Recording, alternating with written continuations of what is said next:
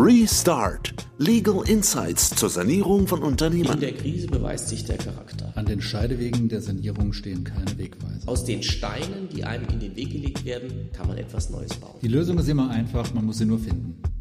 Ja, herzlich willkommen zu einer neuen Podcast-Folge unserer Reihe Restart zur Sanierung von Unternehmen. Heute wieder mit Gerhard Müller. Ja, hallo, schön wieder dabei zu sein. Und mit Matthias Beck, unserem CEO. Schönen guten Tag.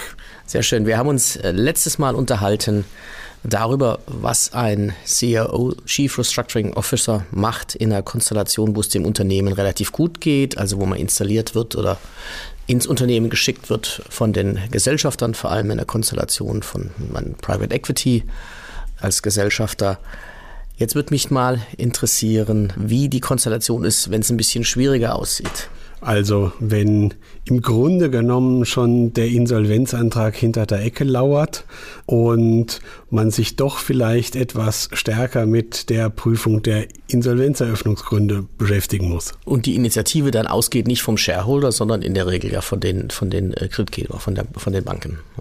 Genau, das sind dann Fälle, wo ein hoffentlich belastbares Sanierungsgutachten vorliegen sollte und eben die Aufgabe, die ist, dass man das zum Erfolg führt und umsetzt. Hier muss man sehr genau auch als CAO darauf achten oder schnell jedenfalls Transparenz hineinbringen, wie belastbar ist das Sanierungsgutachten. Und das hat dann möglicherweise, wenn man dort Pech hat, zur Folge, dass man schnell feststellt, das Sanierungsgutachten ist eigentlich nicht belastbar.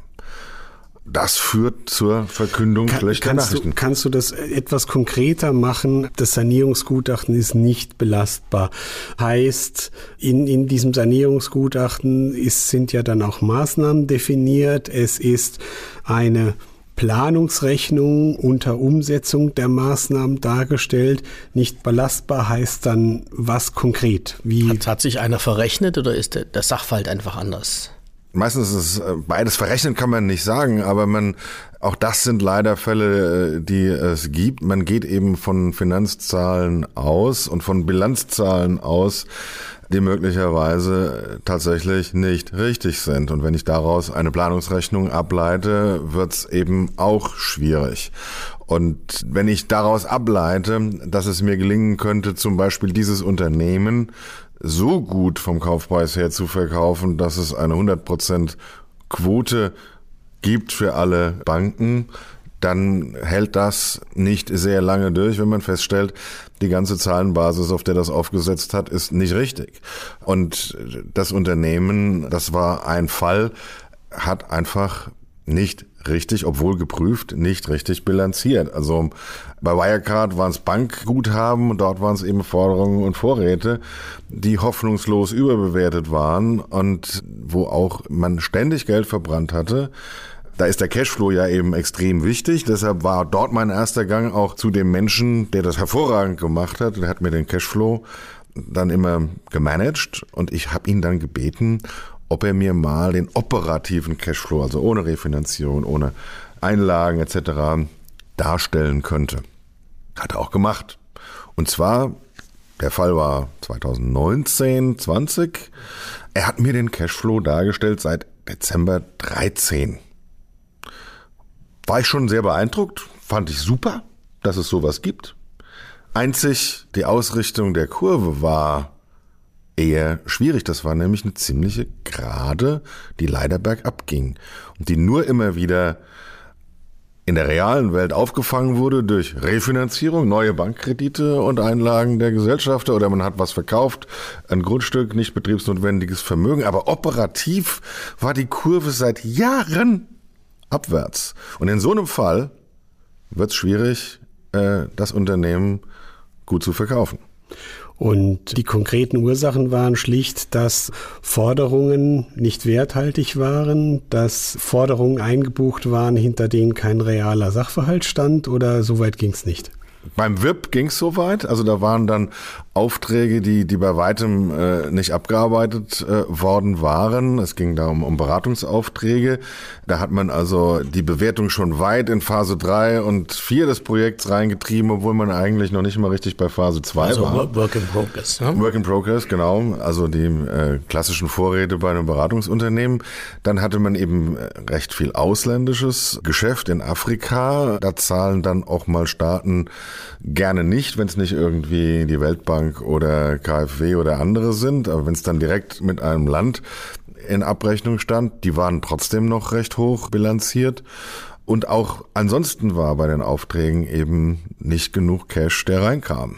Also einfach eine Situation für eine Sanierung. Ne? Also das ist ja dann der Job. Das ist der Job, aber der Job heißt dann ja auch in der Tat beim Management, das war ja auch der Kern des Sanierungsgutachtens, das Unternehmen muss verkauft werden, weil man dem Management und den Gesellschaftergeschäftsführern nicht zugetraut hat, das Thema zu drehen. Dieser Verkaufsprozess in einer derartigen Konstellation heißt aber sofort, der Wert wird nicht so hoch ausfallen, dass Das heißt, alle ihr Geld bekommen. Ich krieg Und schon das. hast du wieder eine schlechte Botschaft überbracht. Eine schlechte Botschaft überbracht, sowohl dem Gesellschafter Geschäftsführer, der natürlich seine Bilanzierung irgendwo schon verdrängt hat zwar, aber am Ende wusste er es doch. Und zweitens war ja natürlich dann klar, er kriegt schon mal gar nichts. Und bei den Banken war dann eben auch die Erkenntnis, das wird so nichts werden. Und nicht zu vergessen, der Sanierungsgutachter war natürlich in dem Falle auch nicht wirklich begeistert, weil das ja sein Sanierungsgutachten in Frage gestellt hat. Und das ist eine ganz, ganz, ganz kitzlige Situation, weil gerade wenn dann die Insolvenz um die Ecke lauert, kann man ja nicht so einfach das Sanierungsgutachten verwerfen. Würde man das Sanierungsgutachten verwerfen, dann ist ja sofort äh, Insolvenzantragspflicht. Dann habe ich die keine Fortbestehensprognose mehr. Also muss man dort die Dinge in die richtige Richtung lenken, ohne dass man das Porzellan zerschlägt. Das heißt also, man muss die Erkenntnis reifen lassen, dass Wohlwollen auch angezeigt ist, wenn nicht eine volle Bedienung der Kredite möglich ist, wie im Sanierungsgutachten. Denn sonst ist man ja sofort aus der positiven Fortbestehensprognose draußen und in der Antragspflicht. Auf der anderen Seite muss man aber die Dinge nach vorne bewegen. Von welchem Wohlwollen sprichst du jetzt? Ich spreche von einer Wohlwollenserklärung der Finanzierer, der Banken, dass man auch weiter das Sanierungsgutachten mitträgt, wenn die Kaufpreise in dem Falle tatsächlich nicht ausreichen, um alle Bankverbindlichkeiten zu tilgen. Eine Alternative für so eine Situation könnte ja sein, dass man versucht, dass man sagt, wir verkaufen später. Wir versuchen, die operativen Löcher zu stopfen, dass EBITDA wieder höher ist, wir einen ordentlichen Kaufpreis bekommen. in Gehen die Dinge manchmal in dieser Richtung?